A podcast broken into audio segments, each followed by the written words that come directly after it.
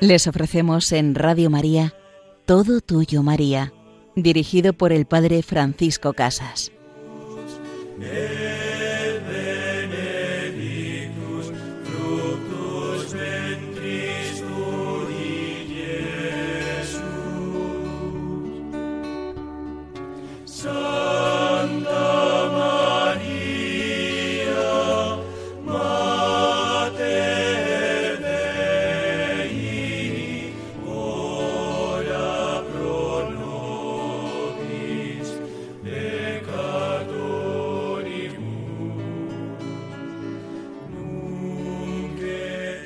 Querida Madre, ruega por nosotros ahora y en la hora de nuestra muerte. En este programa de Todo Tuyo, María, vamos a profundizar en ese misterio de la vocación de nuestra Madre, de la Virgen María, en ese diálogo precioso con el embajador celestial, María y Gabriel. El ángel le anuncia, Alégrate, llena de gracia, el Señor está contigo. Y vamos a entrar en esa actitud de María, de cómo recibe esa embajada celestial, cómo María también se turba en su corazón y encuentra el consuelo en la palabra del ángel, en la palabra de Dios por medio del ángel. Y en la segunda parte de nuestro programa nos acercaremos a uno de los santos padres de la Iglesia, a San Ireneo de León. Podríamos decir que es el primero en estudiar de una forma sistemática la vida y obra la vida sobre todo de la Virgen María y cuál ha sido su razón de ser también en nuestro mundo. Diríamos que es el primer mariólogo de la historia, estudioso de la vida de María y de su función entre nosotros. Pues vamos a profundizar un poco en esa actitud o en esa respuesta de la Virgen María ante el anuncio del ángel, ante ese anuncio o esa presentación donde le dice tú eres la llena de gracia, alégrate María. Y ante esas palabras María se turba. ¿Cuál es el sentido de esa turbación? No el simple temor de la visión o un encogimiento del corazón, sino se pone a pensar con serenidad. María se para, se pone a reflexionar. ¿Por qué? Porque le coge de sorpresa. Ella nunca se había comparado con nadie. Le parecía que lo que hacía pues no era más que lo que tenía que hacer, y vivía ese amor llena de gracia. Y ante esto, ¿por qué ese saludo de alegría? ¿Por qué ese saludo tan cordial? Y el ángel le tranquiliza, No temas, María. Le llama ya por su nombre, María. Ese no temas, que quiere ser eh, serenante lo usa Jesús muchas veces. No temáis, no tengáis miedo, yo estoy con vosotros. No tengáis miedo, será el saludo también de Cristo resucitado. No tengáis miedo. Es una invitación a la confianza. Caracteriza la nueva alianza, la nueva época, que no es una época de temor, sino una época de alegría, de confianza, donde la presencia y la acción de Dios no debe causarte temor, no temas, confía, no tengas miedo, tranquilízate, porque has hallado gracia a los ojos de Dios. Dios se complace, te mira con amor. No es que ha hallado gracia previamente, como si esa gracia fuera de ella, sino que Dios la ha llenado de gracia y ha encontrado acogida ante Él. Dios la mira con amor, Dios te ama, te acompaña con su protección y con su cariño. No temas. Eres objeto del amor de Dios. Entonces el ángel le anuncia Vas a concebir y dar a luz un hijo, al que pondrás por nombre Jesús. Será grande, llamado Hijo del Altísimo, y el Señor le dará el trono de David su padre. Reinará sobre la casa de Jacob por los siglos, y su reino no tendrá fin es un anuncio que tiene todas las resonancias de las esperanzas mesiánicas del pueblo.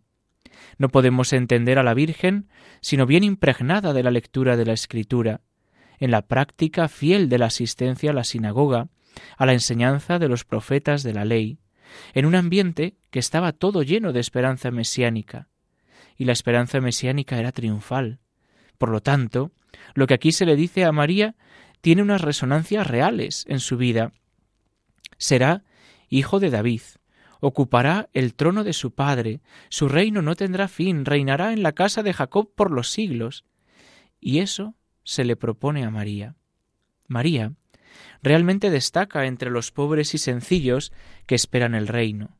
Su misma virginidad le ponía en una situación de pobreza, en una renuncia a su descendencia, en actitud de pobre que está apoyada solo en Dios, pero vibra con toda esa esperanza, a la que había renunciado en el momento en que aceptaba la virginidad, porque la ilusión de toda joven israelita era tener en su descendencia al Mesías, y ella, al abrazar la virginidad, renunciaba a ello.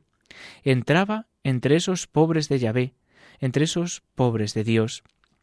Toda joven israelita deseaba recibir en su seno al Mesías y por eso vemos tantos ejemplos en la escritura donde mujeres pues ya ancianas que no habían sido bendecidas por el Señor con los hijos, con la descendencia, vivían como apartadas, avergonzadas, vivían la humillación de no haber podido ser madres ni engendrar.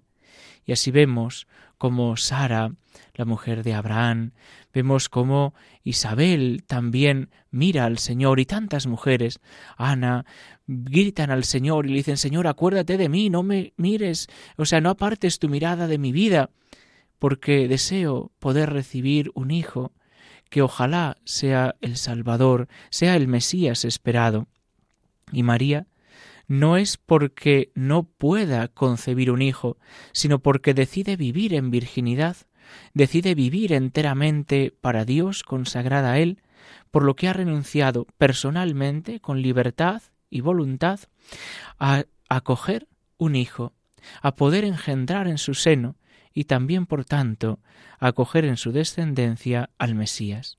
Pero María tenía el oído abierto a lo que Dios le pidiera, y ahora se estaba realizando ese momento precioso en el que Dios, contando con la libertad humana y con la voluntad libre de María, se acerca a ella y le dice María, me agrada tu vida, me agrada muchísimo, porque te has entregado virginalmente a mí.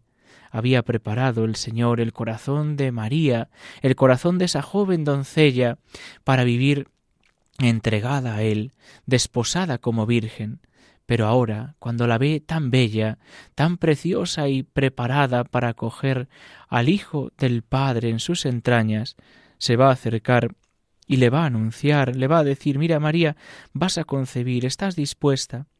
María escucha lo que se le anuncia y lo entiende. Tenemos que tener muy claro que estos pasajes y estos diálogos del Evangelio pues no son tomados taquigráficamente, a veces lo interpretamos así. Estas fueron las palabras, ahora interprételas usted. No es que así fueron las palabras. Lo que el ángel le dice y ella entiende, y como decimos, no dice que ella vio al ángel, sino el ángel se le comunica. Es una manifestación delicada, fina, interior, para dar a entender lo que le decía. Y le dice esto que luego el evangelista expresa en unas palabras con una gran resonancia del Antiguo Testamento. Pero evidentemente María entiende. Cuando Dios envía un mensaje para pedir consentimiento, hace entender el mensaje que comunica. Ahí está la acción de Dios. Por eso pide consentimiento. Porque si me pide consentimiento para algo que yo no entiendo, sería a lo mejor o a lo más engañarme. Pero Dios es muy leal, Dios es un caballero, y por lo tanto María entiende, entiende que se trata del Mesías, descendiente de David, y María lo sabe, y María lo aceptará. Vamos a quedarnos aquí con este diálogo del ángel y María, de ese diálogo en el que se ha presentado cómo va a ser la vida de su hijo, una vida de realeza, una vida que viene a completar, viene a cumplir la promesa hecha por Dios al rey David. De tu descendencia sacaré un vástago que reinará por todos los siglos. La promesa hecha al rey David se cumple ahora en la obediencia de María. Será grande, será hijo del Altísimo, le pondrás por nombre Jesús, y recibirá el trono de David su padre. También nosotros hemos heredado un reino, el reino de los hijos de Dios, ese reino que tenemos que ir construyendo cada día de nuestra vida, pero no podemos hacerlo solos. Tenemos que ir de la mano de nuestra Madre, de la Virgen María, tenemos que ir de la mano de Jesucristo, que se nos entrega cada día en la Eucaristía, que se nos entrega con su gracia en los sacramentos somos invitados a vivir, a caer en la cuenta que por el bautismo somos sacerdotes, profetas y reyes, sacerdotes, profetas y reyes al modo de Cristo. Pues vamos ahora en este tiempo a escuchar este canto del ángelus, de la visita del ángel a María, y os invito a que en este momento de silencio podamos reflexionar y pedirle a María, nuestra Madre, que nos ayude también a acoger a Jesús, acoger a Jesús en la comunión, acoger a Jesús con su gracia también en nuestra vida y aportarle al mundo entero, a ser testigos, otros Cristos en medio del mundo, pues que así nuestra Madre la Virgen nos ayude.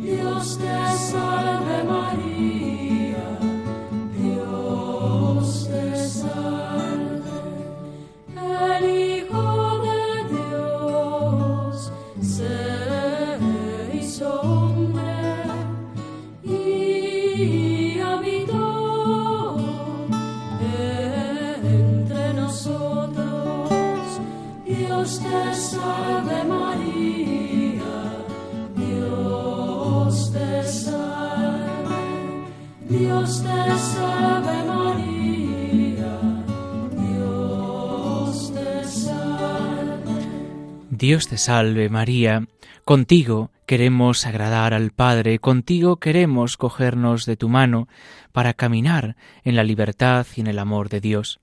Nos encontramos en este programa en todo tuyo, María, con el Padre Francisco Casas. Y si en la primera parte de nuestro programa nos acercábamos a ese misterio de la Anunciación, donde María aparece como turbada pensando, reflexionando sobre las palabras del ángel y recibe su consuelo y su esperanza con el gran anuncio de su Hijo, en esta segunda parte vamos a comenzar a entrar en la vida y obra de San Ireneo de León, uno de los grandes padres de la Iglesia. San Ireneo de León es conocido como San Ireneo y considerado el más importante adversario del gnosticismo del siglo II. Su obra principal es contra las herejías.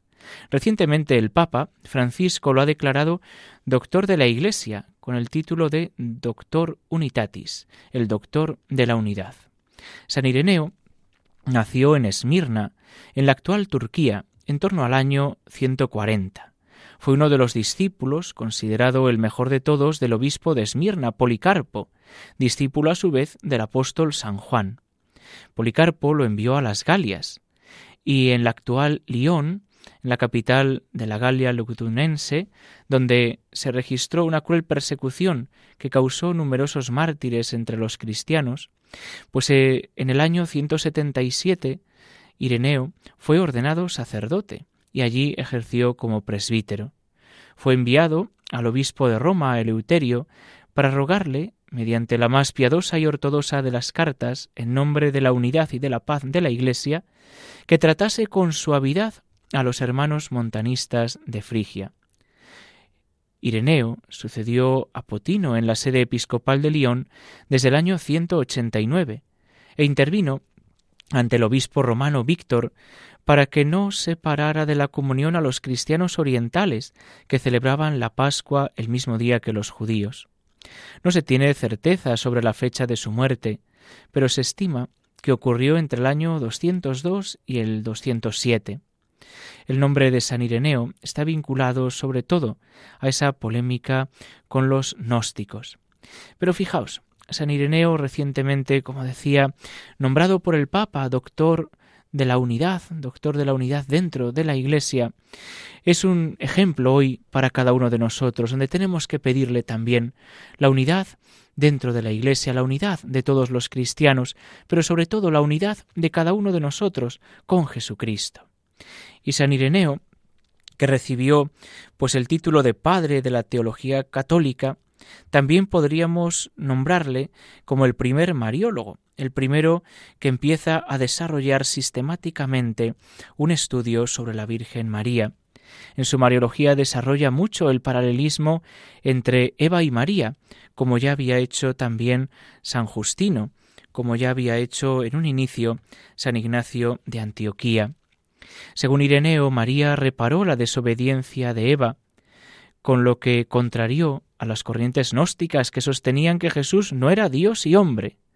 Ireneo aseveraba que Jesús debía tener la naturaleza humana para poder redimirla, pero al mismo tiempo la santidad de Dios para poder presentarse sin mancha.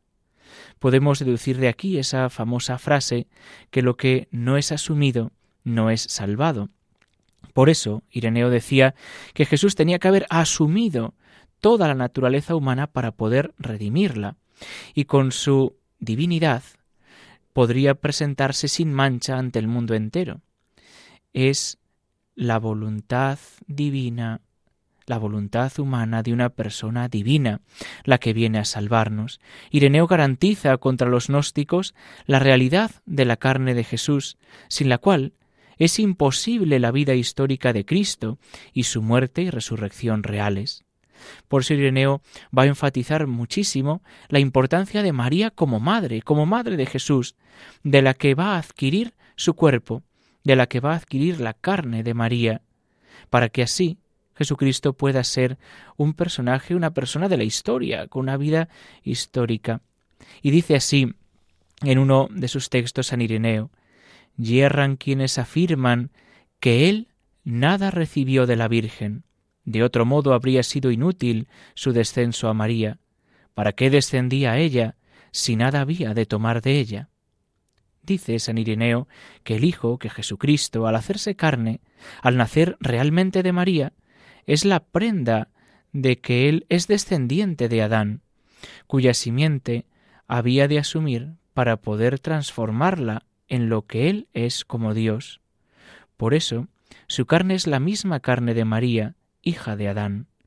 Por medio de ella Jesús se liga también a la generación de Abraham y de David, y sólo por tal motivo el Hijo de María puede llegar a ser el cumplimiento de las promesas hechas a los padres. Jesús será aquel que en nuestra historia, al asumir la carne de María, a ser el nuevo y el definitivo Adán, podrá transformar la realidad el gran misterio de la encarnación está vinculado a ese misterio de la redención. De hecho, la encarnación será el primer paso de la redención. Dios se hace hombre, adquiere, asume nuestra naturaleza humana para divinizarla, para llevarnos a la vida divina. Dios se hace hombre para que el hombre participe de la vida divina para que el hombre camine en esa libertad de los hijos de Dios, para que el hombre pueda vivir en gracia. El cielo, que se había cerrado por Eva, el cielo que se había cerrado por Adán, ha sido abierto de nuevo por el sí de María, por la muerte de Cristo en la cruz, y ahí podríamos decir se cierra el misterio de la redención, los acontecimientos históricos reales de la redención. Dios hecho hombre, verdadero Dios y verdadero hombre, que nos salvan, y vemos esa lucha en Getsemaní, donde el corazón humano de Jesús tiene que ir perfeccionándose en el amor al Padre, en esa libertad, para que asuma cuál es la decisión libre para la que ha venido a este mundo. Con llanto y lágrimas ha perfeccionado en el amor a Jesús para entregarse por cada uno de nosotros. Pues también nosotros, querida Madre, enséñanos a caminar con Jesús, enséñanos a descubrirnos hijos tuyos, a vivir siempre agarrados de tu mano, por nosotros, por nuestra salvación bajo del cielo, por nosotros para participar de la vida divina, de la vida del cielo, Dios se ha hecho hombre. Tú eres verdadera Madre de Jesús, y nosotros también somos tus verdaderos hijos, porque así Jesús nos entregó en la cruz a ti, y a ti, querida Madre, nos entregó también como la que nos iba a cuidar y proteger, todos los días de nuestra vida. Pues vamos a ir concluyendo este programa, invitándoos a poder escuchar de nuevo esta emisión en el podcast de Radio María y podéis escribirnos un correo electrónico al programa todo tuyo maría arroba es. Recibid la bendición del Señor. Y la bendición de Dios Todopoderoso, Padre, Hijo y Espíritu Santo, descienda sobre vosotros Alabado sea Jesucristo.